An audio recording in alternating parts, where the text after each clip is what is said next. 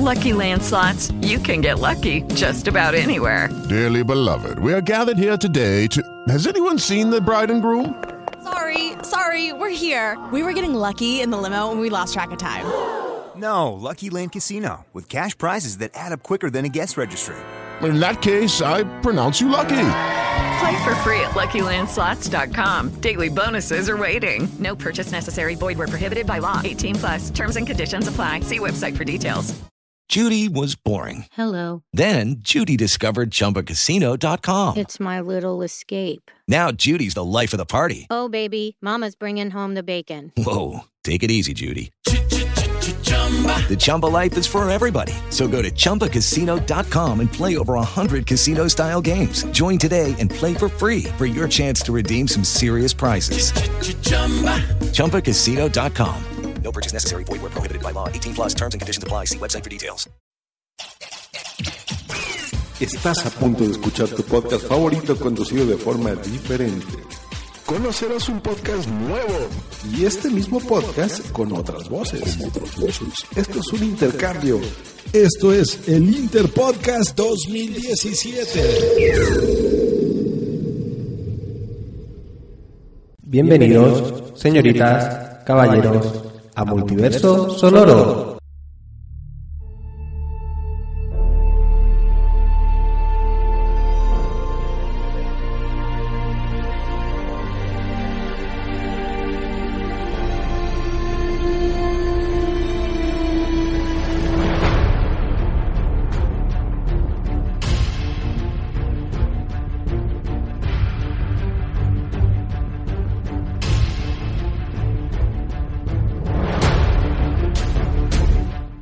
Pues hablando de señoritas y caballeros, en esta ocasión no somos Migartri y Nanok, somos una señorita, más bien señora ya. Sí, ya, señora, sí. Señora, Señora Harriet. Sí. Y yo soy señor Osi, somos de Grabado en EDLP y esto es el Interpodcast, donde nos ha tocado hacer un programa de multiverso sonoro y esperamos dar la talla. sí, lo haremos lo mejor que podamos. Eh, entonces, bueno, vamos a hablar de lo que a nosotros nos gusta hablar en nuestro podcast, que son cine y series. Multiverso Sonoro tiene diferentes dosis, como lo llaman ellos, eh, donde también en otras hablan de cómics y nosotros andamos algo más perdido Sí, y vamos a lo que sobre seguro, ¿no? claro, algo de lo que conocemos más. Mm, vale. Entonces, os vamos a hablar de algunas series que tenemos por aquí, que algunas de ellas todavía no han finalizado su temporada, pero son las cosas que estamos siguiendo un poco en esta línea. Bueno, y son las que ahora todo el mundo está hablando de ellas. Sí. Entonces, ¿por cuál empezamos? Pues empezamos, por ejemplo, con American Gods. ¿Qué es un dios? Son reales si crees en ellos. ¿Quién es usted? Si te lo dijera, no te lo creerías. Es mi mano derecha, Sombra Moon. No conoce nuestro mundo. Le introduzco poco a poco.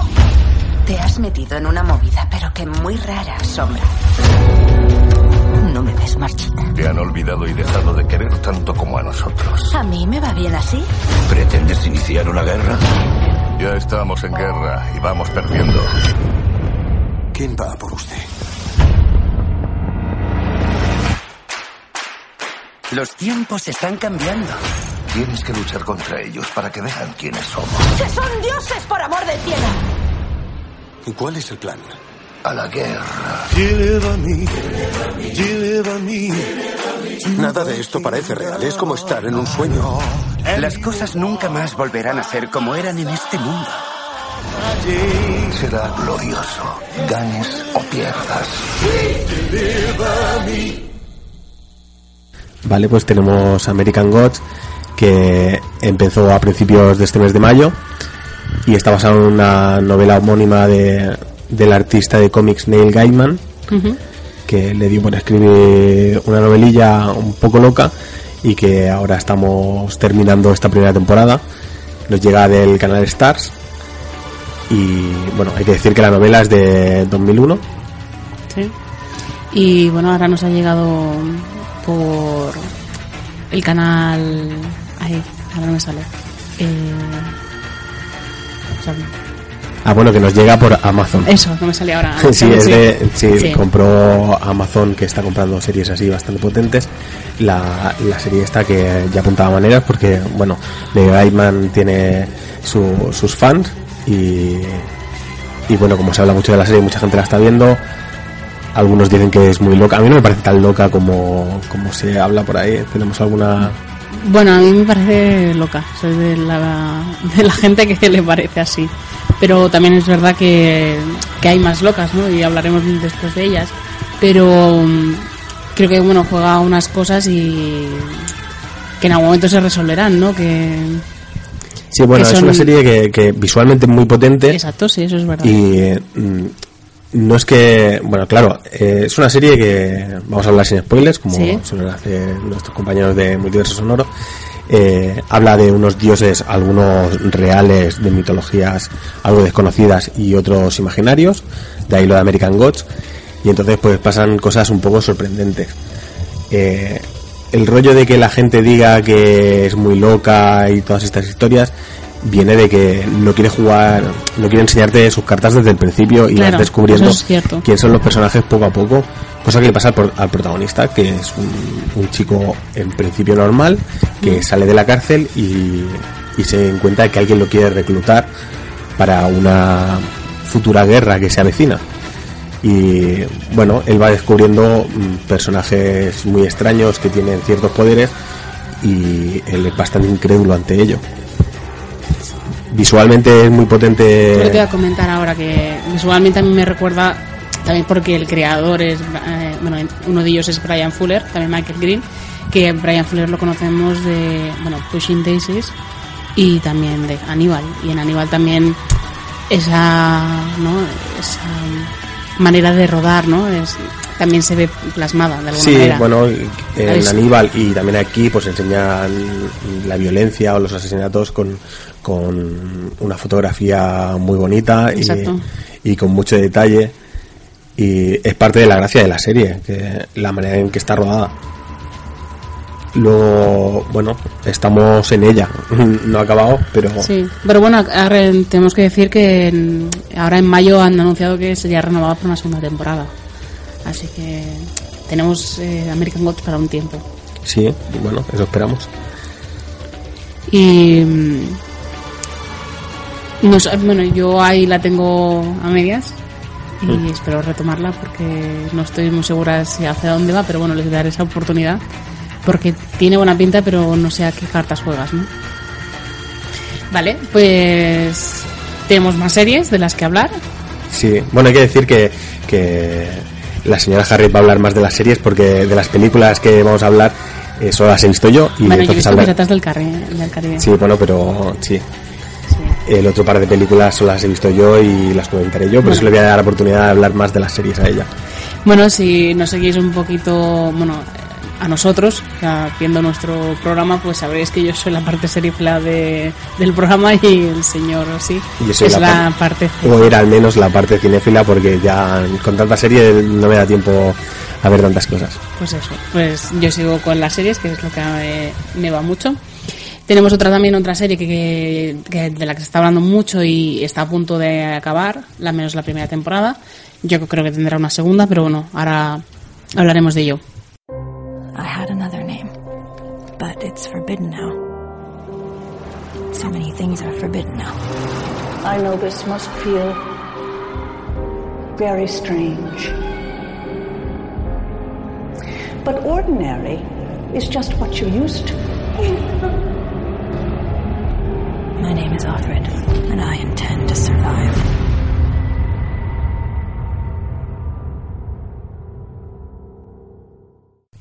Se llama The Handmaid's Tale, el cuento de la criada. Y bueno, empezó en finales de abril y ahora acabará pues, bueno, en unos días. En unos días, sí, que le queda El, último capítulo. Eh, la podemos ver todos los miércoles en HBO. Y bueno, también está basada en una novela homónima de la canadiense Margaret Atwood pero ya de hace bastante tiempo, de 1985.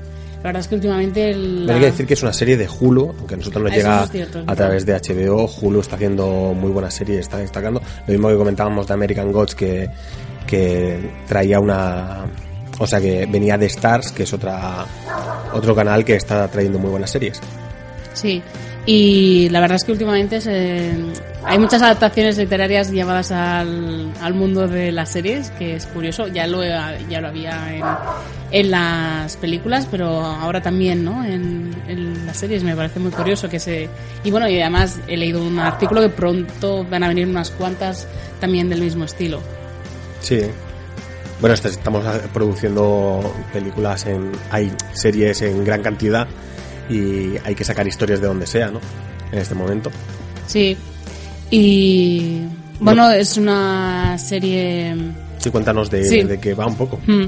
Bueno, yo estoy muy encantada con esta serie, también tengo que decirla, que a pesar, bueno, como he dicho, ¿no? En la de American Gods estoy ahí, ahí pero en esta la verdad es que bueno, estoy porque muy claramente eh, American Gods es para un público más masculino aunque hay de todo, pero está muy enfocado al público masculino que busca series de violencia y tal. Y The Handmaid's Tale, por, por la, el tipo de historia que cuenta, pues va más enfocada a la mujer. Porque trata. Bueno, cuéntanos de qué, de, es, qué es trata. Un futuro, es un futuro distópico donde en algún momento la sociedad no sabemos muy bien por qué, pero, pero ha pasado algo en que las.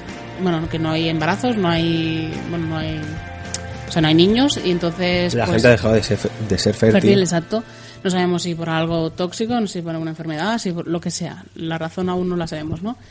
Y entonces, eh, pues un grupo que está ahí en la sombra, digamos, pues ah, se hace dueño de, de, lo que es un Estados Unidos, se plantea. Eh, y entonces deciden pues que el, las mujeres que sean fértiles van a ser las criadas, las cuales serán fecundadas cada mes y luego pues cada Lo intentarán ser fecundadas cada mes. Sí, bueno, si la pero- fecundas una vez, no la fecundas una segunda. bueno no digamos que bueno sí la seguirán fecundando cuando han tenido al bebé no Si lo tienen sí, claro pero bueno, que, que lo, se- lo intentan cada mes a mes. sí en algo que, que ya descubriréis porque es muy curioso el, la escena de esa fecundación bueno ese intento de y entonces como que cada persona tiene un, un With the Lucky Land slots, you can get lucky just about anywhere. This is your captain speaking. Uh, we've got clear runway and the weather's fine, but we're just going to circle up here a while and uh, get lucky. No, no, nothing like that. It's just these cash prizes add up quick. So I suggest you sit back, keep your tray table upright, and start getting lucky. Play for free at LuckyLandSlots.com. Are you feeling lucky? No purchase necessary. Void where prohibited by law. 18 plus terms and conditions apply. See website for details. rol establecido en la sociedad dependiendo de, de su utilidad, ¿no? Normal, primero están las criadas, ¿no? Por decirlo de alguna manera, que son las que primero se, supongo que se decidirían, pues esto es tal, ¿no? Luego pues eh, tenemos a los comandantes que están con sus mujeres, las cuales se supone que, bueno, pues como no son fértiles, pues les asigna una criada y, y bueno, pues es algo como difícil, ¿no? Y ha habido un debate que aún está y seguirá estando, supongo, sobre que hay gente que dice y gente que le contradice que eso es como un futuro que podría ser cercano, ¿no? Y mm, bueno, por la manera que estamos viviendo, Pero ¿no? que Como podríamos las- llegar a, a vivir algo así, ¿no? bueno, Pero- como que las libertades en algún momento que las tenemos como muy muy ciertas, o sea, como que las tenemos como que seguro que las tenemos, ¿no? Las pues que a lo mejor las podemos perder en cualquier momento sin darnos cuenta, ¿no? De que a lo mejor tan libres no somos ahora. Y pues es un, un viaje muy interesante de una de las protagonistas que, que bueno, seguramente la conoceréis por Por Mad Men. Gracias. Y bueno, y entonces es un interesante viaje eso, de cómo ha llegado la sociedad hasta ese punto, porque hay flashbacks y demás, y cómo es la sociedad, ¿no? En, cómo ha cambiado. Sí, bueno, hay que decir que sin, sin entrar demasiado en spoilers, eh, lo que lo que te explica de esa sociedad hacia o sea, no en el primer capítulo, sino cuando vas avanzando, te va mostrando una sociedad que yo creo que ahí es donde está la discusión, que no sería tan fácil llegar ahí. Sería fácil llegar a, a un futuro distópico de este estilo, Mm. pero no tal como te lo enseñan y donde el tema religioso está tan dentro.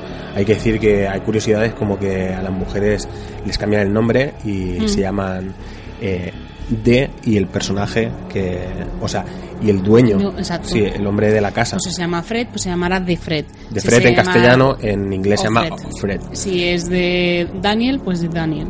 O of Y, Daniel. o sea, incluso pierden su propio nombre y, y, bueno, la libertad de cosas como leer, por ejemplo, que está prohibido leer para las mujeres. Y Y se han bueno. quitado los carteles del mundo. creo que sería muy difícil llegar a, a- a lo que te muestra la serie. A llegar a algo parecido, seguramente se podría llegar. No hace Bueno. tantos años que hemos estado en cosas así, ¿sabes? Claro, yo creo que es eso, que darnos cuenta de que la sociedad en otros puntos eh, la creíamos que era imposible que llegara hasta ciertos puntos, por ejemplo, la Segunda Guerra Mundial y todo lo que con eso conllevaba, eh, y que a lo mejor pensamos que ahora es una situación parecida o, no sé, o como esta o como la otra, y a lo mejor sí, a lo mejor no estamos tan lejos de perder ciertas libertades. Ah, No digo en este país o en otros, bueno, quizá en un país que creas que no, bueno, que es del primer mundo, por decirlo de una manera, ¿no? Que a lo mejor No sé, mm, no hace tanto que hemos salido nosotros de una dictadura. Y, ¡Españoles! ¿No? Y yo creo que, que se podría volver y es lo que se ha comentado, ya hemos escuchado a gente hablar de esta serie y que que pensamos siempre que estamos en el momento de mayor libertad y no es cierto. O sea, No. eh, hemos retrocedido en, eso sí que lo en tenemos que tener años. claro. Yo creo que mientras yo, bueno, cuando veo la serie no pienso esto es lo que va a suceder seguro, pero sí que me planteo ciertas cosas, ¿no? Como eso que decías, ¿no? A lo mejor no tenemos tantas tantas libertades como creemos tener, ¿no? Mm. Bueno, yo creo que le dan también bastante credibilidad a, a una cosa tan tan loca en principio, ¿no? De que de golpe se haya vuelto así. Es cierto que con los flashbacks te lo van contando poco a poco, como se fueron perdiendo esas libertades, pero bueno, ahí se sustenta en una base muy sólida que es el que les preocupa el que no se están teniendo niños y, y no al nivel de, de de ahora mismo que en el primer mundo se dice, bueno, es que no, no da para pagar pensiones, sino del hecho de que, de que nos podemos extinguir, ¿no? Sí. Y eso es lo que les hace tirar por ahí, pero, pero es como muy radical todo. Bueno, yo creo que nos irán enseñando poco a poco eh, de dónde ha venido eso, que el proceso quizá no haya sido tan brusco como nos parece, ¿no? Que primero empezarían con algo, luego en otro, luego en otro. Pensaríamos, uy, si no pasará nada, si no pasará nada, ¿no? Y al final, ¡pam! La ha metido doblada, ¿no? Bueno, mm, Bueno, hay pues, que verla. hay que ¿no? verla, exacto. Pero Estamos aquí para recomendarlas, ¿no? Y, Sí. y hay que verla porque da para debatir mucho, que, que es lo que interesa también en una serie, ¿no? Bueno, tenemos otras series, ¿no? Que a comentar. Una de las que ha vuelto, al menos trayendo también mucho debate. Eh, Bueno, Twin Peaks.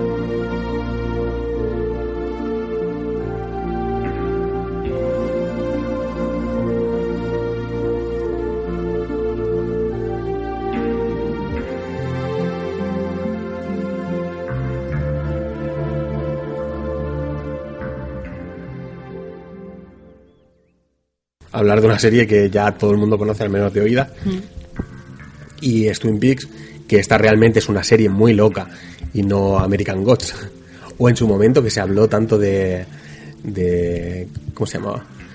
Esta que sacaron de los X-Men. Ah, en los Legión. jardines- Sí, Legión. Legión. Sí. De Legión se hablaba de que era una cosa muy extraña y que no entendías. Yo realmente vi los primeros capítulos y se entiende bastante bien. American Gods se entiende bastante bien. Que te esconden cosas, sí es cierto, que claro, te esconden cosas para que tú tengas el misterio y quieras avanzar. Pero Twin Peaks ha regresado y, y bueno, Y no se entiende una mierda. yo tengo la certeza de que David Lynch hace 10 años dijo que no volvería a hacer una película y no la ha hecho. Y ahora ha hecho la tercera de Twin Peaks y no va a volver a hacer una serie. Porque no creo que le vayan a dejar. Después de lo que ha hecho, ¿no? Lo que está haciendo. Realmente es algo muy bizarro. Muy en la línea de su cine del inicio, Cabeza Borradora, por ejemplo, o del final con cosas como Inland Empire, donde todo es muy metafórico y todo es muy metacinematográfico. Y onírico, ¿no? Y- Sí, muy onírico. Y bueno, mm, llevamos cinco capítulos de Twin Peaks, de 18 que van a ser, y de momento lo único que hacen es soltar locuras. Es cierto que mucha gente habla de la serie y encuentra conexiones donde yo creo que no las hay, porque intentan buscarle una explicación, pero yo creo que David Lynch ha vuelto como un troll, ha dicho, os voy a colar esto y vosotros montaros películas solos. O sea, tenía ganas de que volviéramos a los 25 años, ¿no? De, bueno, porque Claro. recordar todo lo que había pasado previamente, de que, bueno, teníamos una temporada 1 que se emitió en 1990, luego la temporada 2 que también se emitió entre 1990 y 91, La primera tuvo ocho capítulos, la segunda tuvo 22. 22. Luego tenemos la película de Fire Walk With Me, que se estrenó en, en el 92. Y luego ahora esta temporada que ha empezado, que tendrá 18, como ha dicho antes el señor Ossi, y ha empezado en mayo, que la podemos ver, bueno, es de Showtime y la podemos ver a través de Movistar. La podemos ver por canales amigos porque en esta Sí. casa no se ve Movistar. No, tenemos una, Así, de- en Torrent TV. tenemos una guerra con Movistar y ya está. Me parecen unos ladrones y punto. Bueno, la cuestión es que mm, eh, cuando se despidió la serie en, en su momento, en 1991, pues dijo, "Bueno, nos volveremos a ver dentro de 25 años, ¿no? Y eso quedó ahí. Yo supongo que en algún momento pues empezó a hablar de que, bueno, aquí dijimos, a lo mejor lo hacemos o no lo hacemos, ¿no? Y entonces hubo un momento en que, pues, por razones X, se descolgó David Lynch del, proyecto. Empezaron a recaudar un montón de firmas y un montón de gente y los actores diciendo que o salía David Lynch, bueno, o lo hacía él o que no la serie no podía salir adelante sin él, ¿no? Y Bueno, yo te puedo explicar el proceso. El proceso es. eh, él hizo una primera temporada que estaba muy bien. Hizo una segunda que se volvió autoparódica. Porque era bastante parodia en muchos aspectos, pero mantenía misterio de algunos personajes que, eran muy encantadores, como la gente Cooper. Eh, acabó diciendo que se venía en 25 años una frase sin más, y al cabo de 25 años él ha regresado y ha presentado un guion. Y. la que siempre me la acaba liando tirando agua por todos lados. Bueno, lo que iba diciendo. Eh, eh, David Lynch ha llegado con un guion y ha dicho, bueno, yo quiero volver a esta mierda, ¿sabes? Necesitará dinero porque no sé si lo sabéis, pero David Lynch se dedica a fabricar muebles. a, a- Sí. a diseñar muebles. Y ha llegado con un guion, lo presentaría, todo el mundo ilusionado porque se dio la noticia de que él iba a hacer la tercera temporada de la serie. Claro. Seguramente algún productor leyó el guion, le dijo esto no lo entiendo. David Lynch, David Lynch le dijo dale la vuelta a la hoja, le dio la vuelta a la hoja y tampoco lo entendía. Y dijeron que David Lynch saltaba del proyecto.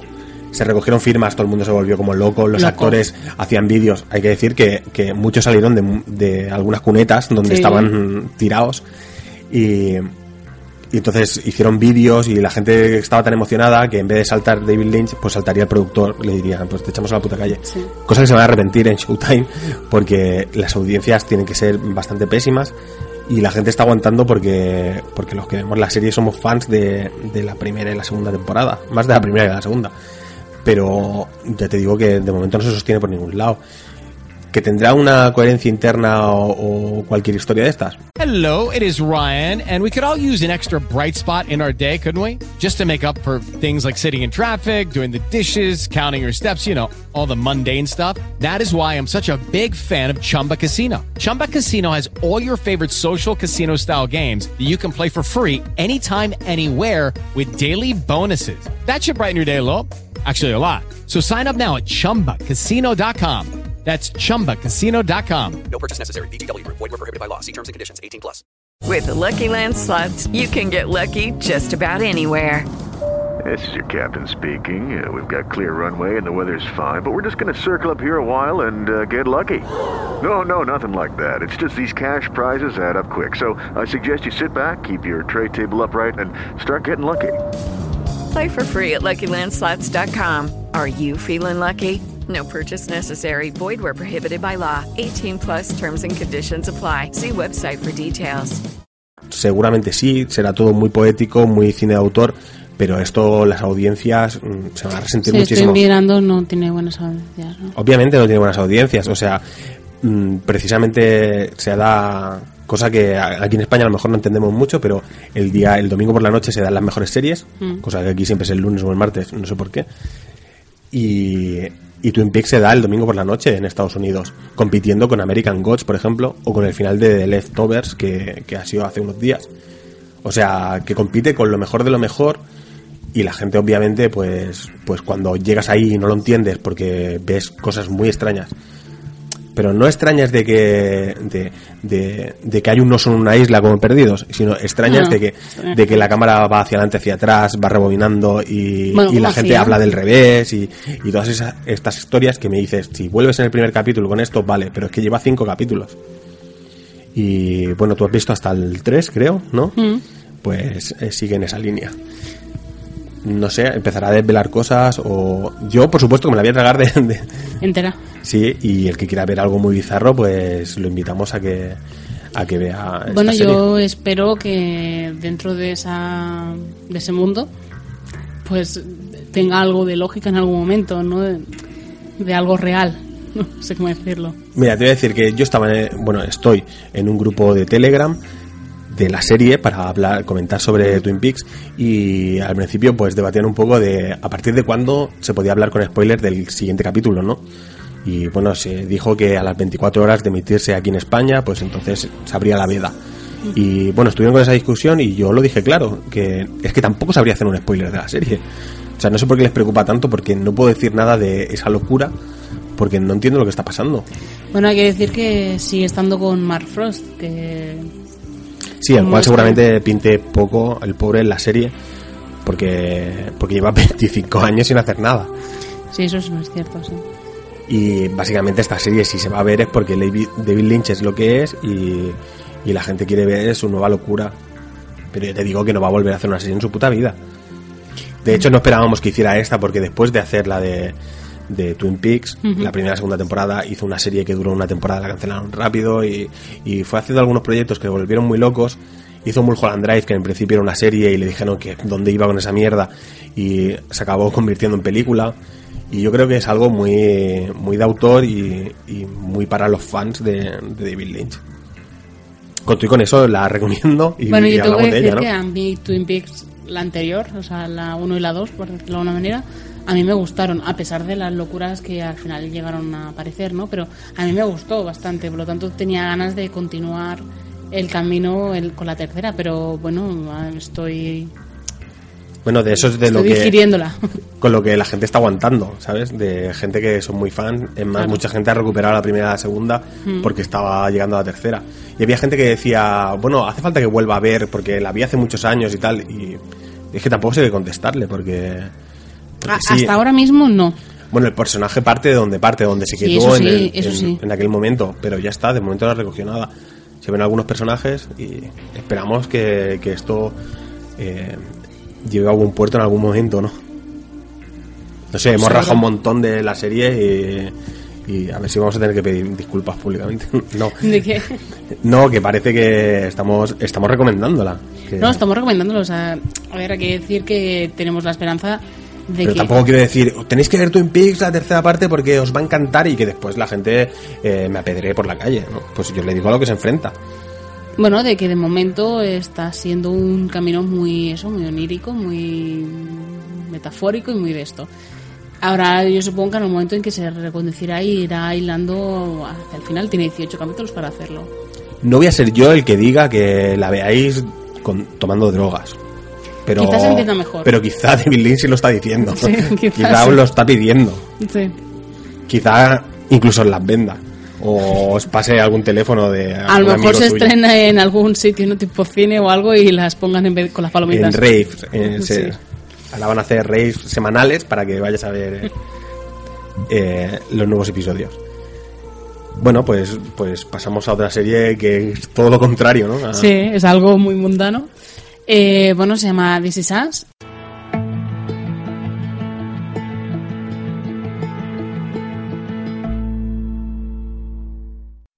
Y bueno, se estrenó en septiembre de 2016 y hasta ahora que ha estado hasta marzo de 2017 tiene más temporadas comprometidas, o sea que Bueno, de hecho, renovó por dos temporadas más, algo que, que en una cadena como Fox, que es una. No sé cómo se llaman allí. Bueno, lo que sería aquí Telecinco Antena 3, ¿sabes? Una. General. Una generalista. Allí no sé cómo las llaman las cadenas generalistas, pero que es muy raro que te renueven para dos temporadas. Es más, en la época que estamos, donde Netflix, HBO, eh, Stars, Hulu, todas estas cadenas sacan cosas muy potentes, las generalistas lo que hacen es estrenar series y cancelarlas al año siguiente, casi todas. Y esta ha renovado y ha renovado por dos temporadas porque ha encantado y, y lo entiendo. Sí. Eh, Ah, bueno, sí, sí, me lo puedes decir eh, por el micro. Vale. Que es de NBC, no es de Sí. Fox. Eh, eh, llega a través de Fox Live en España. Ah, vale, de acuerdo. Pero es de NBC. Vale, pues eh, bueno, cuenta la, la historia de personas que digamos que pueden tener una conexión entre ellos. Se plantea que sí bueno, cuenta lo del mensaje. Empieza con un mensaje en la pantalla. Algo que gusta mucho para empezar y para sobre todo para terminar películas o Mm. contando lo que ha pasado con la gente, ¿no? Bueno. ¿eh? Bueno, pues empieza diciendo, ¿pueden las personas que han nacido el mismo día tener algún tipo de conexión entre ellas? Y entonces pues empieza y te plantea eso, personas diferentes que tienen que comparten el mismo día del cumpleaños y Cuatro bueno, historias de, de personas que cumplen 36 años. exacto, tenemos a Jack, No, no es importante que sean 36, pero bueno, eran 36. sí, sí, Jack que lo conocemos por Héroes, que es Emilio Ben, bueno, es igual. Sí, primo de, de Stallone, supongo, porque tiene también la boca así un poco Sí, un poco torcida, sí. Pues bueno, es No me siento las piernas. pues ese... ¿Qué poder tenía en Héroes? Eh, Este era el de... era hermano de Superman, aquel del que se presentaba, no sé, es que tenía unos poderes muy raros. Hemos querido olvidar esa serie por completo. Bueno, para la primera temporada, como hemos dicho en algún podcast nuestro, eh, era, era- estaba bien. O sea, la se primera y la segunda. Sí. Yo no llegué a ver la última, pero Yo dicen sí. que es bastante mala. Hmm. Ni hemos recuperado Héroes Reborn. Pero bueno, No, lo conoceréis. Lo, es- eh, lo conoceréis pero seguramente. Luego también, bueno, pues este personaje es, bueno, es esposo de una chica que seguramente la conoceréis, se llama Mandy Moore. Ah, también algo, yo la conocí, me acuerdo, en una película de adolescentes que la mujer, eh, bueno, la mujer, la muchacha tenía alguna enfermedad que se iba a morir y tal, y era así como una película muy romanticona y demás. Vale, las que a mí no me gustan y por eso no sé quién es esta Sí, tía. no sé, la vi cuando era adolescente, no sé. La cuestión es que está esperando que nazca, bueno, está embarazada y está esperando que nazcan sus hijos. Y luego también tenemos a alguien que se llama Kevin, que es un actor que parece que, bueno, tiene cierto éxito y tal, pero que... Con una serie de mierda, una, Una serie de mierda, en la sí. que se llama El Niñero y donde él hace, él hace de niñero. Sí. Y tiene que salir siempre sin camiseta, al estilo de Mario Casas. Típica sitcom que se graba en directo además y escuchar la risa del público. Sí, la risas ahí. Y tiene una frase típica que Una es que... catchphrase de esas, sí. ¿Cómo? Creo que se llama catchphrase o algo así. Bueno, sí, como un- una coletilla Sí, sí, una coletilla. donde dice ¿qué, qué piensa el niñero o algo así, o qué dice el niñero de esto. Bueno, La cuestión es que, bueno, pues a pesar de tener ese cierto éxito, pues está como un poco frustrado por eso, ¿no? Porque está encasillado en un papel muy, tonta, muy tonto, ¿no? Y que él aspiraba a otras cosas, ¿no? Eh, luego tenemos a Kate, que, bueno, pues es una chica obesa, que pues lo está pasando mal porque, bueno, por ejemplo, eh, algo que, ¿no? que te impacta ahora la nevera, tiene un montón de notas en todas las comidas que tiene en toda la nevera y nota tras nota, como diciendo, ¿esto te lo vas a comer en serio, en serio, en serio? Y así, ¿no? Como para que ya se lo ha preparado para que intentar, ¿no? Que le ayude a, perder adelgazar, peso, sí. sí. Y bueno, luego tenemos, a Randall, porque va además a un grupo de, de ayuda. sí, de- ayuda para... sí. donde ya desde el principio eh, como que se siente bien con otra persona de allí, el típico Mm. graciosete, eh, y bueno, parece que salta la chispa, ¿no? Parece, parece.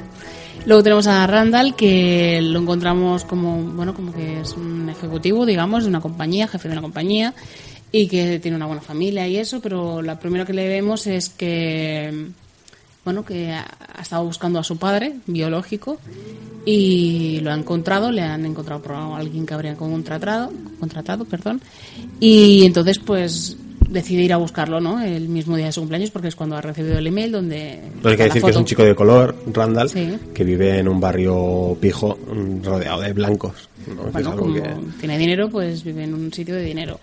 Que casualmente, pues suelen tener los blancos, ¿no? Al menos en esta, en esta serie, en ese barrio.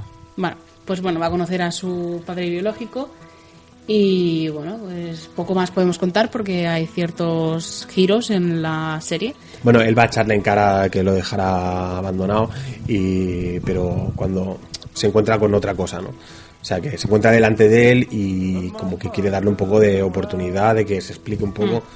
Y bueno, eso irá por algún lado. Y poco más se puede explicar de la serie porque tiene, eh, Tiene un, giros. final, un giro final en el primer capítulo.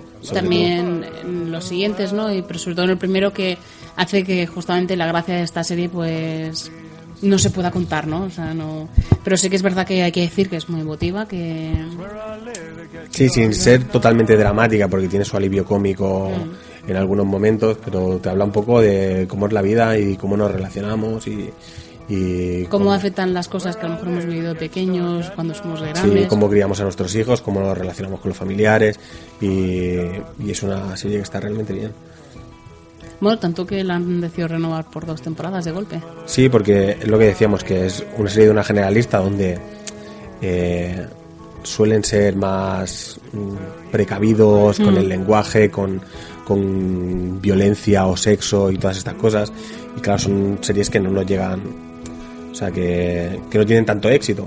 Siempre tiene éxito HBO con su Juego de Tronos o, otro tipo de series. Entonces, mm, tienen poca oportunidad este tipo de series. Y, también lo que les pasa es que son series que, que tienen menos presupuesto porque alargan hasta, en este caso, 18 capítulos. Venimos de, de los años de Perdidos, por ejemplo, tuvo 24 por temporada y ahora pues HBO y Netflix vienen con capítulos, o sea, con temporadas de 10, de 12, 13. Bueno, van a ser 18 capítulos, de hecho. La siguiente. No, esta y las siguientes. Esta ya lo sé porque ya, Ah, vale, ya sí, he sí, sí. terminado. Sí, sí. Eh, 18. y, la, y la siguiente, sí, porque empiezan temporada en septiembre y acaban hacen en su mid-season. Mm. Y bueno, es el, el método clásico que ahora está cambiando un poco. Por eso les cuesta mantenerse este tipo de series. Y This Is Us, pues ha sido un gran éxito, se ha conseguido dos temporadas más. Y- Así que os la recomendamos, es una serie que, que es fácil de ver, pero también es bonita. Sí, sí. Y bueno, esto ha sido eh, las, las series que os traemos y os recomendamos. Así que ya puedo callarme, ¿no? Sí, bueno, ahora te toca escuchar y bueno, darme un poco de réplica No, para que yo supuesto. avance, ¿no? Sí, sí. Eh, bueno, hay que decir que nosotros, si no nos conocéis de nuestro podcast, pues nos cuesta muchísimo ver series, cada uno las ve por su lado. Sí. Porque, bueno, hay que decir que nosotros somos un matrimonio. Eh, que, Sí, sí, sí, sí, Ah, dilo, vale, dilo. ¿no? si quieres mantenerlo, no, no. por si te salen fans nuevos, ¿no? sí, pues. ¿sabes? Como el líder del grupo de rock que no lo dice porque así tienen más éxito. No, para nada. Vale. Eh, y tenemos una niña pequeña y entonces eh, vemos las series cuando podemos, cada uno a su ritmo, luego las comentamos cuando vamos más o menos a la par y películas pues cuando podemos nos escapamos al cine, pero nos cuesta mucho ver las películas y estas películas las he visto yo solo. Y bueno, eh, una es una película que ya tiene más de un año, que es, bueno, la, la que voy a hablar, luego ya entraremos en la otra, que es Colosal. ¿No recuerdas nada de anoche? Me puse melodramática, ¿no? Dijiste que querías unas vacaciones. Que ya llevabas un año buscando trabajo, que con tu novio no funcionó. Estás descontrolada. Tus cosas están en el dormitorio. ¿Qué? Y que como no tenías dinero, te venías aquí. ¿Hay algo más?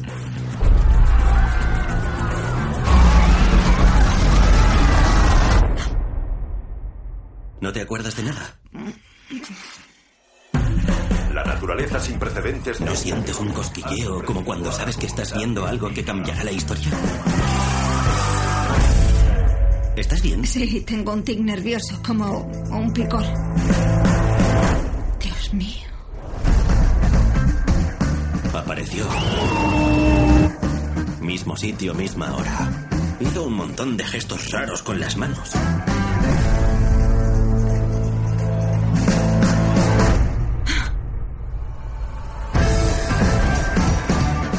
Enseñaros una cosa.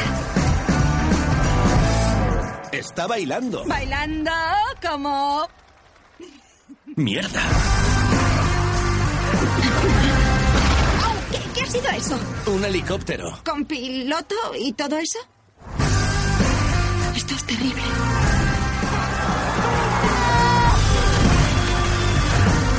Dale ese espectáculo.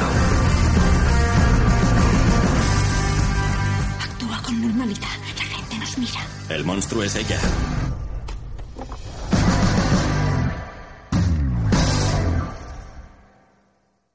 Fue una película que estuve a punto de verla en Sitges en su momento. ¿Lo recuerdas? Sí. Que tenía entradas y todo, pero Sí. me puse malo el fin de semana. Vale. Y, y bueno, y se estrenó hace muy poco el. Espérate. En 2016, ¿no? Sí, se- no, se- bueno, se estrenó en cines en 2017, el 7 de abril. Que tengo yo aquí puesto en 1997, no entiendo por qué. Bueno, eh, eso que nos llegaba este año, después de un año que ya lleva la película, es de Nacho Vigalondo, eh, director español, pero que ha rodado en Estados Unidos y que tiene como protagonista a Anne Hathaway, que es la, la ganadora del Oscar por Los Miserables. Y es una historia un poco. Bueno, no sé cómo decirlo. Es una especie de Godzilla. Mm. Tienen un nombre estas películas, pero no he tenido tiempo para, para apuntármelo.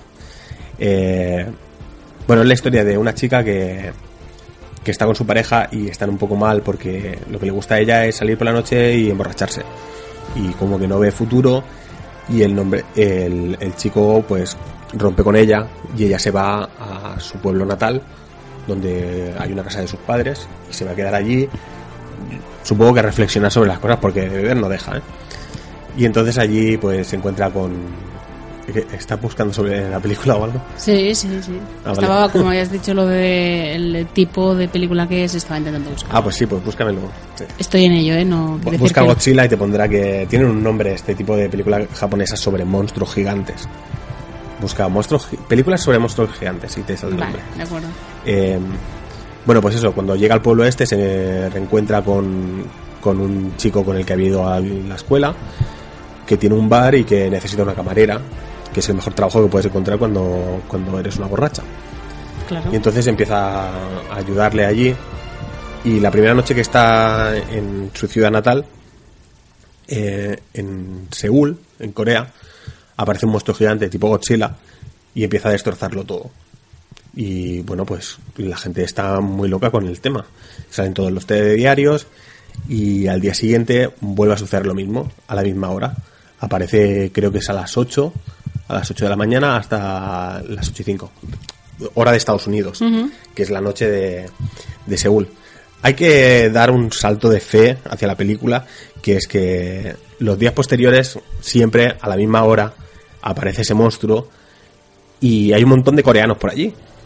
Que si sabes que va a aparecer, joder, Pues, desaloja la zona. Claro, y no vayas, ¿no? No seas tonto. Pero bueno, si no, no habría película. Lo. Bueno, claro, es que vamos a hablar sin spoilers, que ya me estoy claro, pasando. no te pases. Bueno, eh, resulta que hay una cierta conexión del personaje de Anne Hathaway con ese monstruo que, que es muy importante. O sea, no, no sé cómo contarlo sin entrar en más detalle.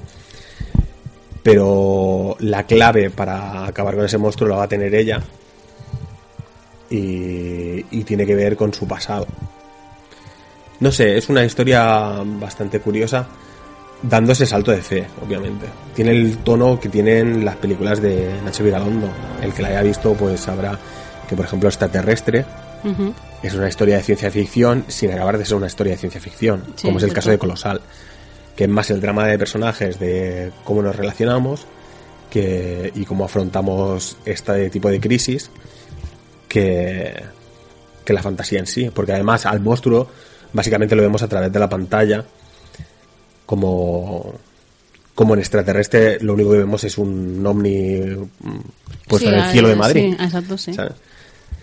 Me parece curioso, no sé si te llega a enseñar un cortometraje que tiene Nacho Vigalondo, que va en esa línea. Kaiju. Sí, pues eran... Kaiju. Kaiju. Eso no es la leche. Kaiju. Kaiju Kaiju. sin lactosa. Sí, pues sí. No, bueno, pues eh, no sé si ya deja de buscar. Ya está, ya está, vale. ya está. No sé si recuerdas un cortometraje que a lo mejor te puse en su día, que es de una pareja que están discutiendo mientras están grabando un ovni. Eso no es la película extraterrestre. Mm, No, creo que es anterior de extraterrestre. Bueno, es un cortometraje que es cámara fija, ¿Mm? un bosque o bueno, se ve un poco las montañas y un ovni parado en el cielo, ¿no? Y entonces una pareja discutiendo, esto lo vamos a destripar, si no queréis escuchar el cortometraje, pues saltar dos minutos. Eh, está mirando el cielo y él lleva varias horas grabando ya y ella le está diciendo que si vamos a estar todo el día aquí, toda la puta tarde, Mm. que hemos venido aquí de piquiniqui, de picnic, Sí. eh, grabando la mierda esta. Y entonces acaba descubriendo de que además está grabando en una cinta de la comunión de su primo, o yo que sé, de cualquier chorrada. Le está grabando en una cinta que es bastante importante. Y están discutiendo todo el rato hasta que llega un momento que de la discusión la cámara se cae al suelo y por fin el Omni hace algo. Y tú no lo ves. Es ese momento que no está grabando allí y dice, mira, mira lo que está haciendo, pero esto... eh", Y, y ya está, simplemente es la chorrada esta pues sus películas van en esa línea. Extraterrestre, no importa el ovni, ni si hay extraterrestres, que eh, creo que no se llegan a ver en ningún momento, ni nada de eso, sino cómo nos comportamos cuando, Cuando pasa algo así. cuando pasa algo extraordinario.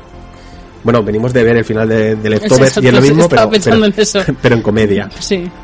Y aquí pasa lo mismo, o sea, cómo se comporta la gente, eh, los protagonistas en este caso, cuando, cuando descubren esa conexión que tienen con, con lo que está pasando en Seúl.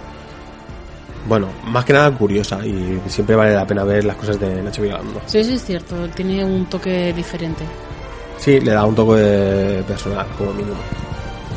Y bueno, pues la otra película eh, es una película de la que, iba a decir, todo el mundo habla, to- todo el mundo tampoco, pero los más gafapastas hablan en este momento, Sí. que es Get Out. ¿Has cogido el cepillo de dientes? Sí, ¿Tienes el desodorante? sí, ¿Has cogido ropa cómoda? así es. ¿Qué? ¿Saben que soy negro? ¿Deberían? Es un dato que igual tendrías. Papá y mamá, mi novio negro vendrá a pasar con nosotros el fin de semana y no quiero que os sorprendáis porque es negro. negro. Nunca te había visto así, tío. Haciendo un viajecito para conocer a la familia. No te me vuelvas fijo, de esos que llevan el pantalón hasta los sobacos. It is Ryan here, and I have a question for you. What do you do when you win? Like, are you a fist pumper? A woohooer, a hand clapper, a high fiver. I kind of like the high five, but if you want to hone in on those winning moves, check out Chumba Casino. At chumbacasino.com, choose from hundreds of social casino style games for your chance to redeem serious cash prizes. There are new game releases weekly, plus free daily bonuses. So don't wait. Start having the most fun ever at chumbacasino.com. No purchase necessary. VGW Group. Void were prohibited by law. See terms and conditions. 18 plus. Tax day is coming. Oh, no. But if you sign up for Robinhood Gold's IRA with a 3% match, you can get up to $195 for the 2023 tax year. Oh, yeah. Sign up at Robinhood.com slash boost by tax day to get the biggest contribution match on the market. Subscription fees apply. Investing involves risk. 3% match requires gold for one year from first match. Must keep IRA for five years. Robinhood Financial LLC member SIPC.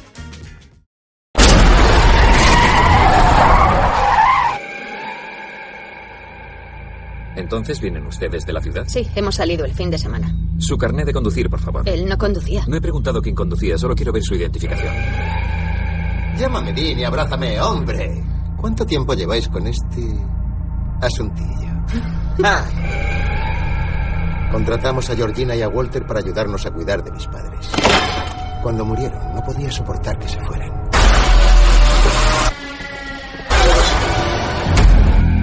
¿Fumas delante de mi hija? Lo voy a dejar. Ella podría ayudarte. ¿Cómo? Con hipnosis. No hace falta. ¿Estás preparado? No puede ser tan malo. He estado investigando un poco. Por lo visto, han desaparecido un montón de negros en ese barrio. No pasa nada. ¿Cómo es posible que no tengas miedo, tío? Me alegra ver a otro hermano por aquí. Chris me estaba diciendo que se sentía mucho más cómodo al estar yo aquí. Sal de aquí. Perdona, tío. Logan. ¡Sal de aquí! ¡Tío! Rose, tenemos que irnos. ¿Qué pasa? Rose, las llaves. Coge las llaves. No sé dónde están. Rose. Húndete en el suelo. Espera, espera, espera. Desperdiciar una mente es imperdonable. Es imperdonable.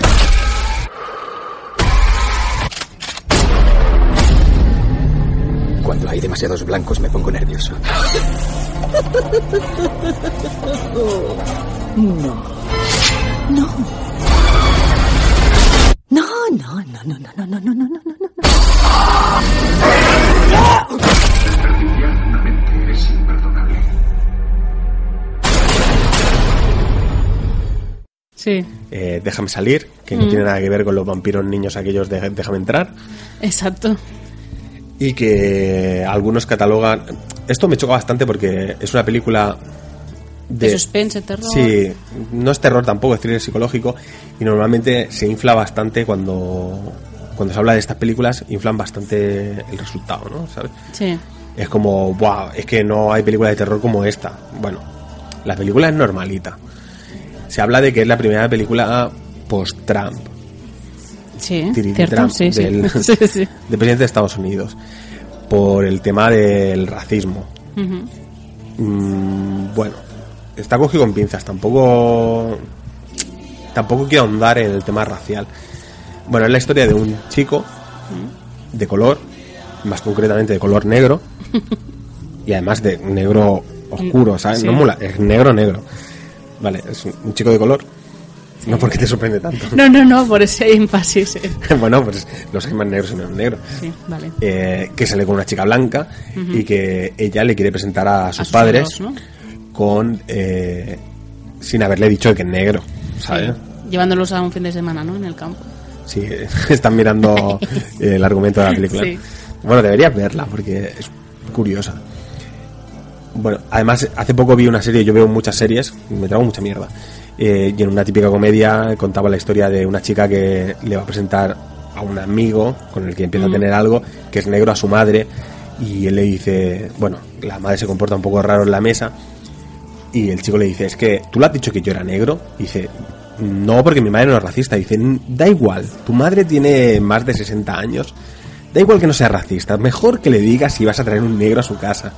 Pues pasa lo mismo en esta, en esta película. Porque además hay un, como un racismo positivo, como un querer decir que no soy racista. Sí. Porque cuando se presenta le dice, hostia, me parece muy bien, yo, yo hubiera reelegido a Obama, ¿sabes? Sí. Ahí como dándole importancia. El tema racial en Estados Unidos, claro, esta película no se entiende igual aquí que allí. Porque el tema racial, cuando pasó el tema de los Oscars, que se criticaba mucho. Eh, es muy complicado. Porque, porque claro, luego te sale Chris Rock y te dice, no, no, pero si los negros nos tratan muy bien. Claro, cabrón, tú eres rico. Pues lo Claro, que es, que, es que Will Smith no es negro. Es negro de, de color de piel, pero no vive como un negro. Bueno, estaba recordando lo que habíamos hablado antes de This Is Us, ¿no? Que él vive en un, Sí. en un barrio de esto y también recordaba la de American Crime, Crime Story, no, ¿cómo era? American Sí, sí, sí, Story, sí, ¿no? American que Story. hablaba de... Dime los nombres que sabes que soy muy mala para de ello. OJ Simpson, Gracias. que vivía como un blanco, Que claro. había un momento en que, que sale esa frase, ¿no? En plan de, sí, sí, pero es que... Pero tú qué haces por la comunidad, porque además hay gente que no es criticar que los negros ricos vivan como blancos. Algunos de ellos, muchos sí, otros no, y otros lo hacen mucho por su comunidad, y es lo que le echaban en cara a J. Simpson en American Crime Story, que bueno, que es una serie que está basada en, en hechos reales, Sí, que, sí. es que supongo que J. Simpson sería así, que cuando salió del gueto, ¿no? Salir del gueto.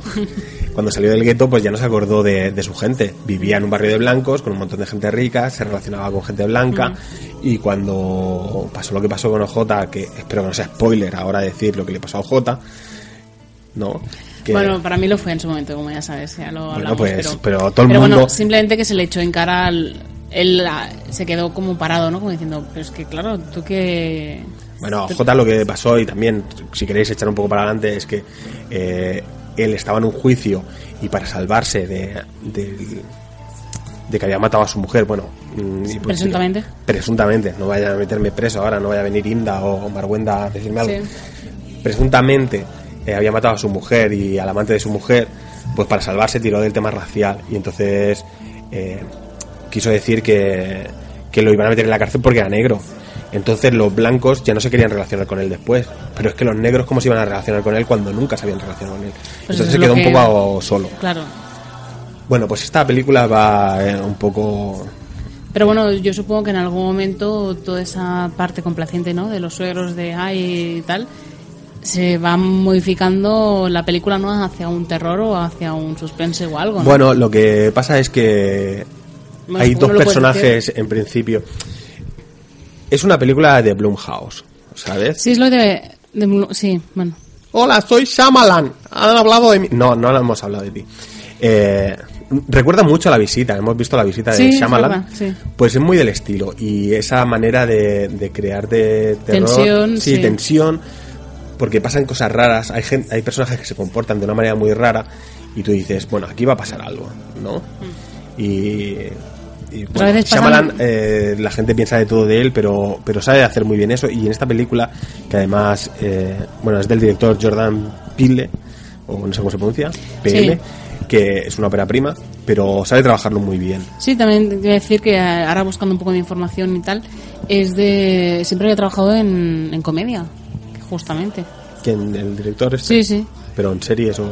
Bueno, había mirado que había tra- había trabajado haciendo comedy en Comedy Central y demás. Ah, vale, pero tengo entendido que es su primera película. Sí, sí, sí, por eso Vale, digo vale.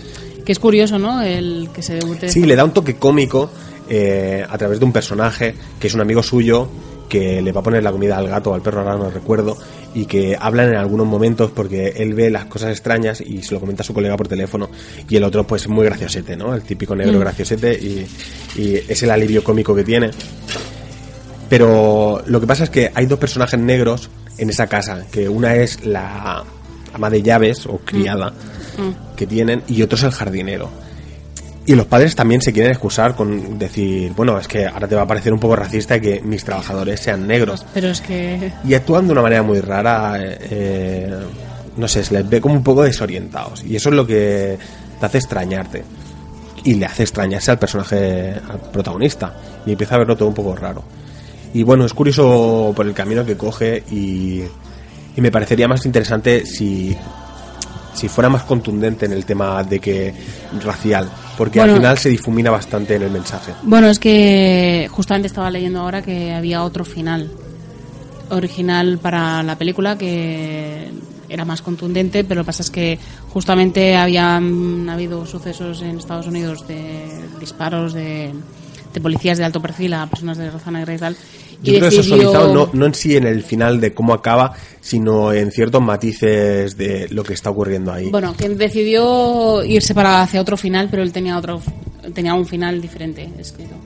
Bueno, mm, es bastante interesante ver la película, aunque yo creo que eso, que se difumina bastante el mensaje que podía ser más contundente. Ha pasado con varias películas, es eso, que se infla mucho porque, porque la idea original es muy buena, pero después se pierde bastante. Y me pasó, por ejemplo, con Babadook, que decían, Buah, es que ha, ha revolucionado el, el terror. Y está bien porque, porque es un thriller psicológico, Sí, sí, tiene toques de terror, pero te está hablando de, de- del drama de los personajes y, y cómo eso, se- o sea, son monstruos fuera, fuera porque por los fantasmas interiores que tienen, no, no sé cómo explicarlo.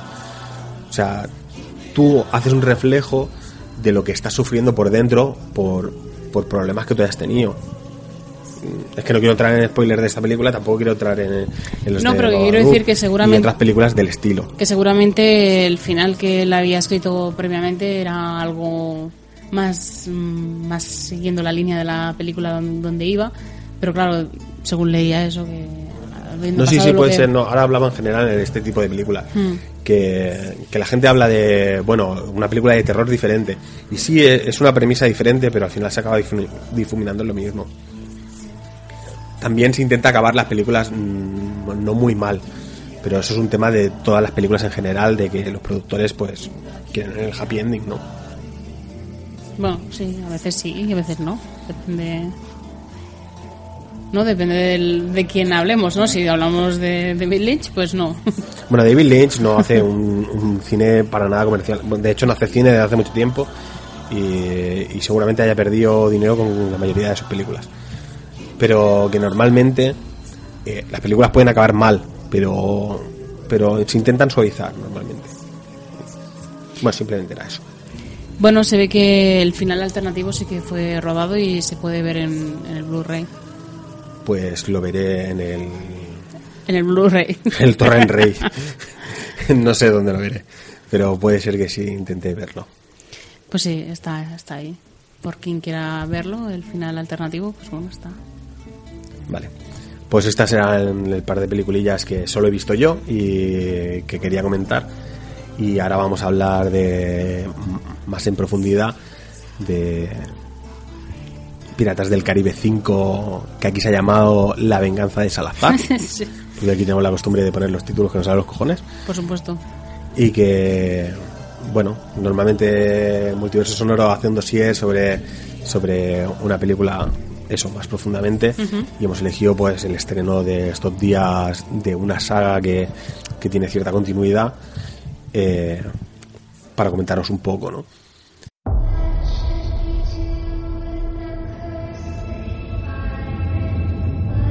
Los piratas llevaban generaciones infectando los mares.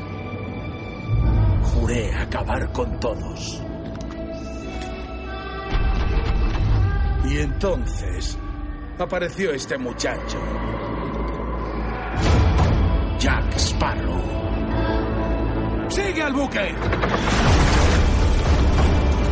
Él me lo quitó todo. Y me llenó de rabia.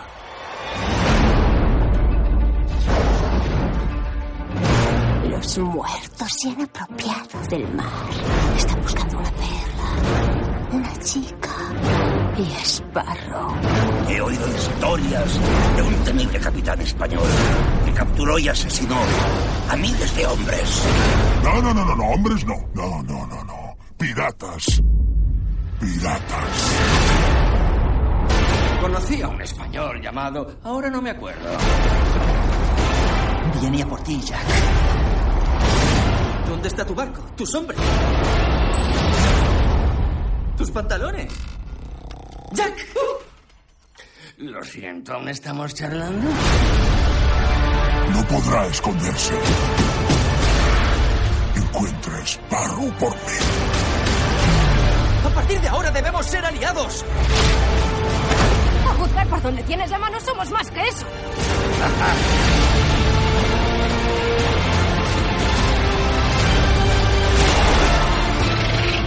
¡El mono! No busco problemas.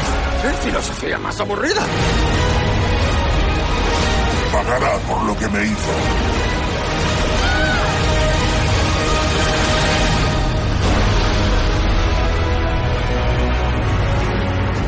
Ese barco buscan a Jack, así que huiré nadando. Karina, para allá. No, no, no, no, no, que no pare. Esto ya es excederse. No, no lo es. Le he visto los tobillos. Habrías visto mucho más si hubieras cerrado la boca.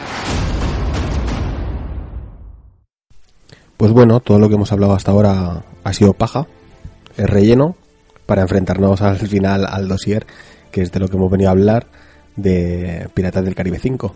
Exacto. Y un poquillo de, de lo que es la saga en sí. Claro, cómo ha ido evolucionando y si ha degenerado o no ha degenerado. Ha degenerado mucho, ¿no? Sí, exacto.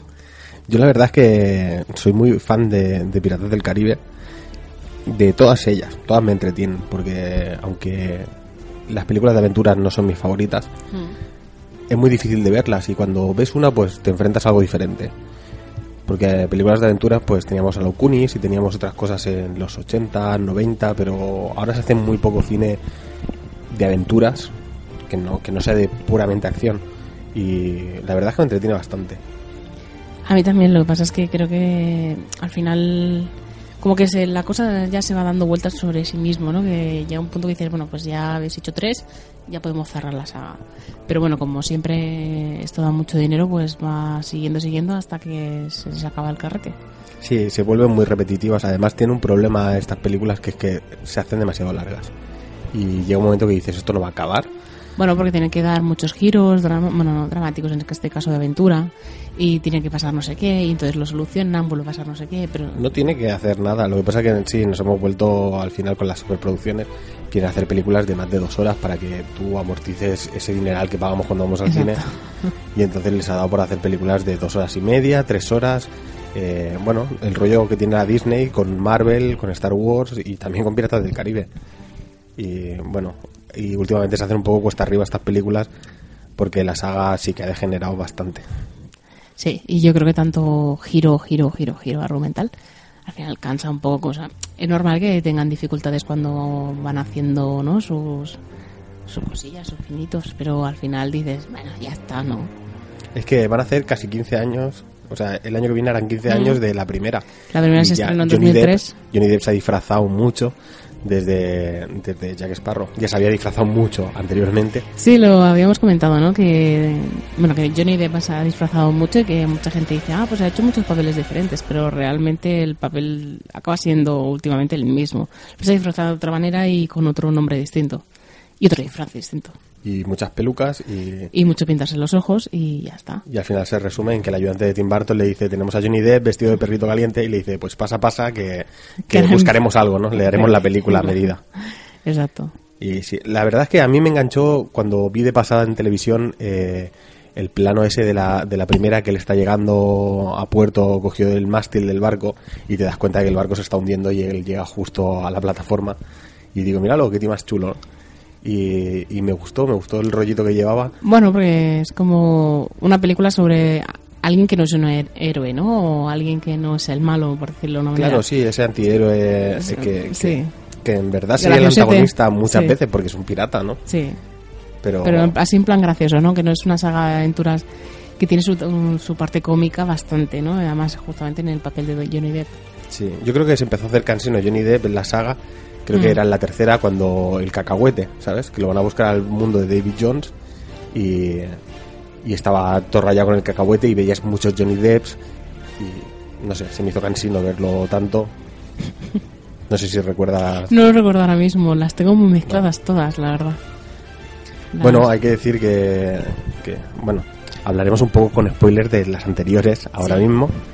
Eh, hay que decir que la primera era cuando se enfrentaba a, Bar- a Barbosa, que es el... Ah, no recuerdo cómo se llama. Ah, Jo- Geoffrey Rush, es el Mm. actor. Que se emitió en 2003. Sí, bueno, La maldición de la perla negra y la dirigía Gore Verbinski. Y Barbosa, pues ha repetido en todo en toda la película, a veces siendo más amigo, otras veces siendo un poco más enemigo, pero siempre ha estado ahí. La segunda y la tercera fueron de 2006 y 2007 y, y van prácticamente seguidas. Me Mm. recordaba mucho a, 2006, sí, sí. a Regreso al Futuro 2, que cuando Ah, sí, acababa ya te anunciaban la, la, la Cierto. 3. Y aquí pues estaban planeadas mm, seguidas. Era el cofre del hombre muerto y en el fin del mundo, las dos también de Gore Verbinski. Y entonces el antagonista aquí era David Jones. Y luego tuvimos ya en 2011 en Marías Misteriosas de Ron Marshall, Tiene recuerdo del director de Chicago, ¿no? sí, el director de Chicago. Y entonces el antagonista era Barba Negra, interpretado por Ian McShane, que precisamente es el que uno de los protagonistas de American Gods, ¿sabes? Sí, exacto, sí.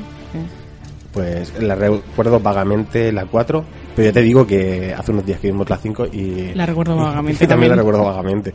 Es que son bastante olvidables las últimas. Sí. Mm, Una pena, una pena porque además van a seguir y al final la 6 hará buena la 5. Bueno, he estado mirando un poco y ha habido mucho problema con esta, con esta película, la última, porque realmente tenía que haberse ya estrenado o sea, hace ya un tiempo. Pero bueno, como algún problema que luego comentaremos, pues parece ser que puede ser la última, aunque también se ha hablado de que pueda no ser la última, evidentemente. O sea, siempre hay esa cosa de que puede ser el comienzo de una última aventura o, o no. Yo creo que siempre genera mucho dinero y... Bueno, y parece lo de siempre. Si da rendimiento, pues al final la harán otra. Eso está claro. Bueno, para el que no lo sepa, que creo que lo sabrá casi todo el mundo, eh, hay películas que están inspiradas en libros. Esta está inspirada en una atracción de, de Disney World o Disneyland o... ah, no sé en cuál, pero era Yo una, era una atracción antes de ser una historia. ¿no?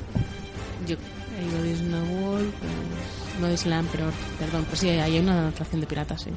Pues está basada eh, en eso.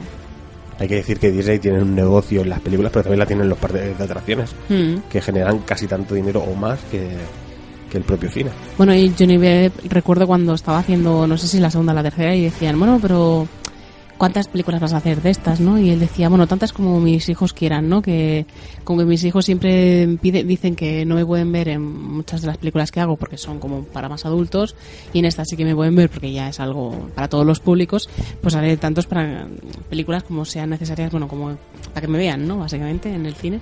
Bueno, hay que decir que los niños ya tendrán los huevos negros y Exacto. ahora le dirán, papá, papá, dame pa tabaco, y entonces tendrá que decir, pues venga, voy a hacer otra película porque es que me están sangrando. Sí, además Johnny en los últimos tiempos ha sabido mucho rumoreo de diferentes adicciones y demás. eh. No, no ha quedado muy buen lugar últimamente también con la pareja, no sé qué historias varias. Sí. Bueno, o sea que no sé hasta qué punto. Tendrá un, por- un problema de, person- de personalidades, ¿no? sí, seguramente. Bueno, Bueno, en esta nueva aventura, pues eh, tenemos. Bueno, ya tuvimos a una española en la 4, que era Penélope Cruz. ahora viene su marido. Ahora viene su marido para la 5, eh, interpretando a Salazar. Sí. Además hemos estado mirando y como siempre las, bueno, las traducciones de las películas, de los títulos de las películas suelen ser muy graciosas.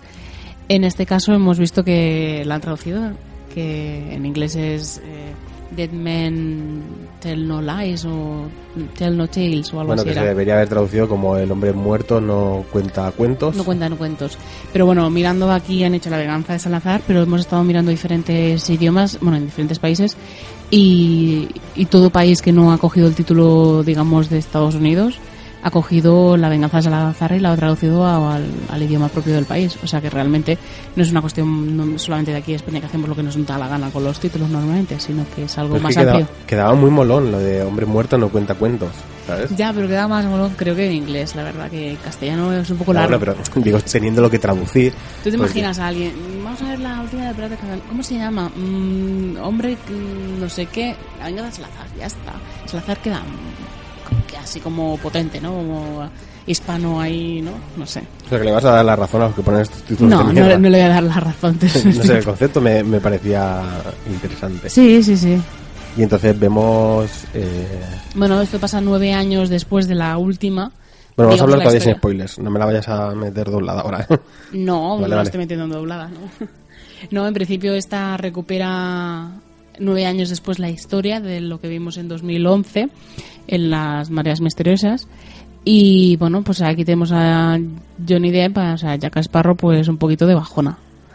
Y- Sí, bueno, pero que no es importante que hayan pasado nueve ni que hayan pasado... No, simplemente se menciona, pero bueno, ya está. Está pasando mala racha. Parece ser que pues las cosas no le van muy bien, especialmente porque bueno, hay esto sí que se puede decir, ¿no? Hay unos cu- cuenta y te hay diré. unos fantasmas, digamos. Sí, bueno, siempre hay fantasmas, siempre hay una maldición en bueno, algún pues en sitio. este caso es la maldición de justamente de estos, ¿no? De, de los antiguos del Imperio español que iban buscando querían acabar con todos los, ¿no? Con, todo- Con todos los piratas, Y, y- y, bueno, se, Pues acabaron- se interpuso el, el pirata más tonto de todos, que era Jack. Sparrow.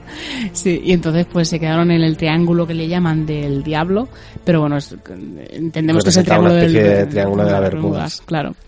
Y entonces pues como que estos se escapan de allí y pues ahí empieza toda la ¿no? aventura. Él tiene que de alguna manera Es que el problema que tiene la película, porque la primera estuvo muy bien, porque era algo novedoso. Sí. La segunda y la tercera aguantaban bien porque enlazaban.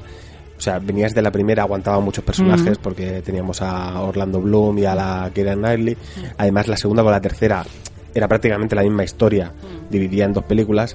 Y ahora las que vienen, pues el problema que tiene es que no siguen la saga, ¿sabes?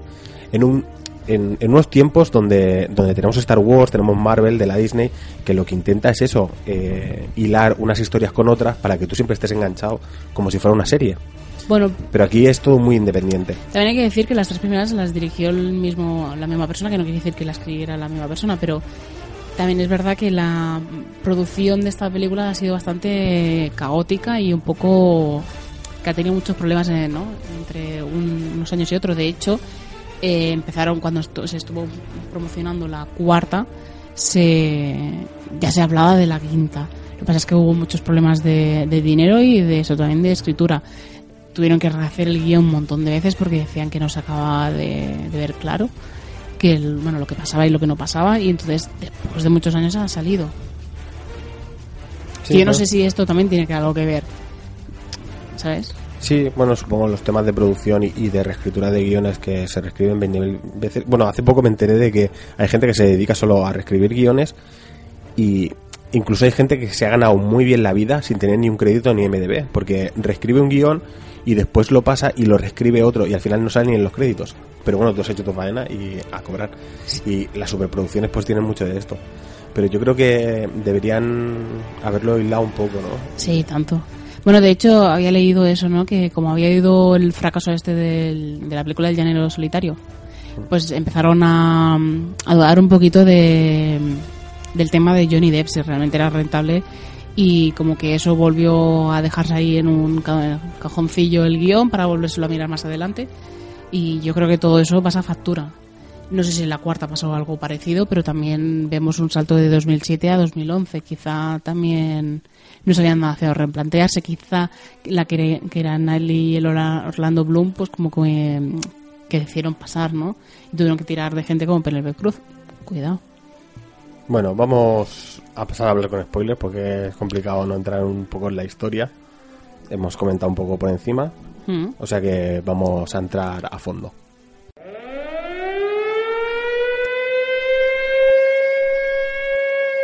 Excuse me. Spoiler alert. Pues bueno, eh, hay que decir, lo que voy a decir ya dentro de los spoilers, Venga.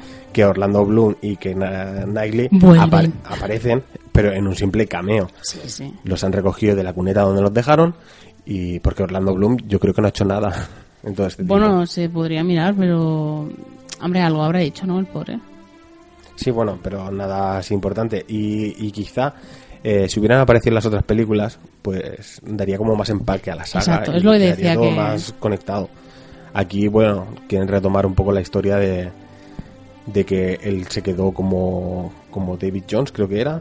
¿sabes? Tenía que reemplazarlo en el holandés errante. Bueno, es importante Bueno. porque ayuda a, a Jack Sparrow en esta aventura. Sí, he estado mirando, por cierto, lo de Orlando Bloom y, bueno, básicamente ha hecho El Hobbit y poca cosa más. Y Piratas del Caribe. O sea, no ha hecho nada. Si es verdad, está en una cuneta. Bueno, habrá cobrado mucho por, por ambas cosas, tanto, pero, sí. pero eso Pero- será que o no tiene ganas de trabajar o ha ha- demostrado poco en ellas. Ha hecho poco entre 2011 y 2017, la verdad. sí, Eso es cierto. Bueno, pues aquí eh, retoma un poco y puede ser que en una sexta película Se retome, sí. Bueno, nos acordamos de que el personaje de Orlando Bloom, que era el Will Turner, pues estaba ahí, ¿no? En- bueno, está como castigado, ¿no? Sí, bueno, ha cogido la maldición del holandés errante y entonces puede to- tomar tierra una noche cada siete años para ver a su amada y tal. Y bueno, que, que acaba apareciendo porque, porque deshacen esa maldición. Exacto. Bueno, primero teníamos, eh, para empezar desde el principio, eh, que estaba eso, que el, el tema de Jack Sparrow, que estaba en mal posición, además lo vemos eh, robando uno de los bancos de una manera un poco mm, rara, porque es que la casa esa, bueno, el banco en sí, consiguen mover todo el del edificio. Bueno, si quieren llevar la caja fuerte y arrastrando la caja fuerte arrastran todo el edificio. Sí, esto un poco eh, Bueno, repite por lo menos lo de la 4. La 4 también Mm. empezaba con un golpe que querían dar y, Mm. y entonces ves lo que es el cine de aventuras, ¿no? Sí. Y, y todas esas coreografías que, que están muy bien planteadas, pero que bueno, que es el sistema de siempre. Es ese pequeño gancho que no va con la historia para volver a presentarte al personaje en la situación que está Mm. y desde ahí pues partirá. Bueno, tenemos el- un personaje que, que se llama eh, Karina Smith, que bueno es bueno es como una científica, ¿no? De hecho, Sí, bueno, se entiende que... Astro- Bueno, astrónoma, perdón, astrónoma. Sí, te la plantean como que es familiar de alguien que tú tienes que conocer. Y Sí. entonces te vas oliendo quién puede ser y que acabas descubriendo que es eh, Barbosa, Geoffrey. Rush. Mm. Y por otro lado, él también crees que tiene que ser alguien importante. Sale también un chico que se llama Henry.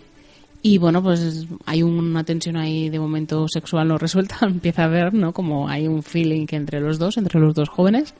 Y al final acabamos descubriendo que es básicamente el hijo de, bueno, de Will Turner y, y la Elizabeth Swan. Y bueno, eh, Bueno, yo creo que lo de él estaba bastante claro desde el principio. Lo de ella, mm, intuías de que, de que siempre hablaba de su padre que le dio ese Sí. libro con el- bueno, algo clave en la película. Mm. Y dices, bueno, tiene que ser alguien que hemos conocido durante Claro. todo este tiempo. Y bueno, pues era Barbosa. Entonces, eh, bueno, como que acaba, como hemos dicho, el capitán de Armando Salazar, ¿no? Y los demás, pues se habían escapado del Triángulo es el Diablo. Y bueno, pues tienen la bueno, tienen la de esto de la obsesión de matar a Jack, ¿no? Porque claro, además por culpa de él están ahí metidos, ¿no? Bueno, está muy bien cuando lo enseña lo que pasó en su momento, de que estaban acabando con todos los piratas y justo cuando iban a acabar con los últimos en una batalla en el mar, eh, Jack Sparrow, que bueno, que es un poco Excéntrico. Sí, excéntrico. Iba a decir que es estúpido, pero no es estúpido. Siempre se le ocurre una genialidad y fue la de echar el ancla, o sea, encaminarse hacia el triángulo del diablo, ese triángulo de las Mm. Bermudas donde, donde entras en una maldición, por lo Mm. que hemos visto.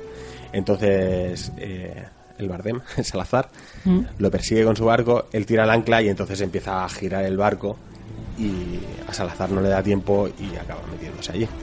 Además, eh, en algo que ya hemos visto que han utilizado unas cuantas veces, que es enseñarnos a Johnny Depp de joven. Sí. Lo vimos en Ant-Man, por ejemplo, cuando nos enseñaban a Michael Douglas y decías, esto no es maquillaje, esto es, son Bueno, efectos especiales muy buenos. Pero efectos especiales muy, muy buenos, porque realmente ya no es de te he rebajado unas arruguitas por aquí, sino... No, no, lo ves con cara de niño Sí, sí. y está muy conseguido. Eh, lo ves como si estuviera haciendo, yo qué sé, el Lágrima en su momento, que fue una de Sí. sus primeras películas, o eh, que se veía en Alm Street. Sí, sí. y lo ves jovencísimo y cómo se la juega, como hemos visto que se la jugaba a muchos piratas Mm. y mucho pan detrás de él. Y bueno, y entonces la única esperanza que tiene Jack pues es básicamente recuperar el, trisi- ¿no? el tridente de Poseidón, ¿no? Si no recuerdo mal. Sí. Que, pero bueno, para poder encontrarlo, pues entonces pues acaba de alguna manera sin querer, ¿no? Con la chavala esa, la, la Catherine, Sí, siempre él acaba en, en una prisión donde alguien le tiene que ayudar a, a sacarlo Sí. porque busca algo de él. Bueno, porque además viene O sea, siempre tiene la suerte de que alguien busca algo de él Hmm. para encontrar a un familiar, para... siempre además le dicen, tú, tú eres el, el famoso Jack Sparrow, ¿sabes? Como, venga, va. con esas pintas. Esas pintas, ¿sabes? De borracho y no sé qué. Bueno, la cuestión que, que acaban también con Henry y que, bueno, que él es básicamente un marinero de la Marina Real. Y, bueno, empiezan ahí... El barco era el- no era el, el suyo propio, era el... No, porque él lo, lo sigue llevando en una botella por otra Exacto. maldición. Porque aquí va sumando maldiciones. Hmm. Bueno, y... Y eso, eh, bueno, el, el- como que el barco da un poquillo de pena, la verdad. ¿No? Además, justamente la... Barco de pirata, ¿qué quieres que Sí, sí, no, pero quiero decir que como que la tripulación, ¿no? También le dice, estamos un poco, bueno, porque después de haber mm, robado el banco, como habían movido la- el edificio hasta el final de todo, se habían quedado sin dinero dentro. Entonces, como diciendo, esto es que no va a ningún sitio, ¿no? Es que siempre le salen mal los planes, ¿eh? Sí, siempre, siempre. Así que, bueno, pues se embarcan en la aventura. Bueno, mientras les está persiguiendo Salazar y la clave estaba en el tridente de Poseidón Mm. porque con él puedes gobernar todos los mares y se entiende que, que puede romper todas las maldiciones. Lo que luego nos damos cuenta de que hay que... O sea, como que es una carga muy grande. Yo creo que, que, que querían dar a entender eso, que hay que partirlo, que es lo que pasa, que lo parten cuando se rompen todas las maldiciones. En eso de que se abren las aguas. Me estoy explicando fatal, pero es que la, la película tampoco se explica mucho. No, mejor. no se explica mucho. Eh, Sí, se rompen todas las maldiciones porque de hecho también se acaba la maldición para el Salazar y los otros. Sí, bueno, como que tú con el tridente reinas los mares, eh, o sea, es lo más poderoso que hay. Siempre hay algo más poderoso. En las seis seguro que sale algo más Seguro, poderoso. siempre. Y entonces lo rompen. Antes han llegado a la isla aquella de que se ve el firmamento. Ah, sí, bueno, sí, habían llegado y justamente habíamos tenido ahí la conversación, ¿no? De, de la chica con el que aún no sabe que es su padre y entonces como ella diciéndole sí mi padre cuando era pequeña me dijo que tal no sé qué me regaló esto y tal Bueno, es cuando él entiende que esa es que su, es su hija, claro. Entonces, justamente la isla esa es como una réplica de, del cielo, entonces se ve como, bueno, como todo iluminado y como si fuera el universo, por decirlo de una manera. Y justamente falta una luz, ¿no? Que, Que es una piedra preciosa que tiene ella. Y al colocarlas cuando se abren los mares y, y bueno, eso nos lleva a ver esos planos épicos donde, donde en este caso, como se ha abierto el mar y hay como un pasillo, el barco está a punto de caer. Lo mismo Sí. que en otros es por un remolino. Bueno, es que tienen que ingeniárselas para enseñarnos lo que, lo que queremos ver en el cine de aventura. bueno, ¿no? lo que, Esos- lo que vale, ¿no? Los millones que se han gastado. Sí, claro. Los efectos especiales.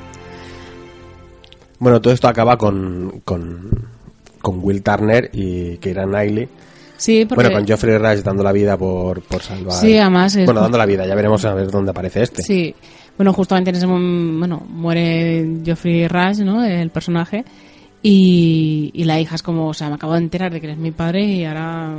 Bueno, a ver, voy a explicarlo un poco bien. Cuando están peleando por el tridente, que deciden que hay que partirlo porque divide y vencerás, o una frase así que les dicen, eh, están la- los mares abiertos y por ese pasillo están luchando ellos. Entonces aparece el barco de Jack Sparrow para salvarlos, lanzándoles el ancla. Entonces se consiguen enganchar ahí, pero Geoffrey Rush acaba cayendo justo en el momento que se cierra otra vez el mar y se lleva a todos los de Salazar, porque son unos cabrones. Exacto. Pero que íbamos a esperar de alguien que está. eh, o sea, de, de unos tíos que están comandados por Javier Bardem.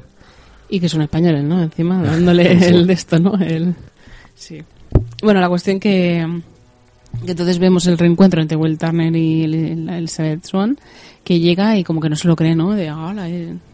Claro, se rompe la maldición, entonces aparece el holandés errante y él puede volver y se acaba reuniendo con Keira Knightley en lo que es un cameo, porque. Sí, porque no hay más que eso. en ese momento. Sí. Entonces, bueno, como que todo ha quedado liberado y sí que podría ser el final de la saga tal como ha quedado. Lo que pasa es que tenemos una escena post créditos. Bueno, y aparte de la escena por créditos, que ahora hablamos de ella, en lo último último sale Jack Sparrow, bueno, como dirigiéndose a, a otra, otra aventura, ¿no? Tiene ahí el... A su brújula, La brújula. la brújula que, que bueno, que aquí juega otro papel porque él la traiciona. Creo que es que si la traicionas, entonces, eh, bueno, hace una jugada para que para llamar la atención de Salazar. Da igual, porque es todo muy complicado. Pero esa brújula eh, lo que te enseña es lo que tú más deseas en el mundo y acaba con el plano de él mirando la brújula que empieza a dirigirle hacia algún lado, pero no sabemos qué es lo que busca esta vez.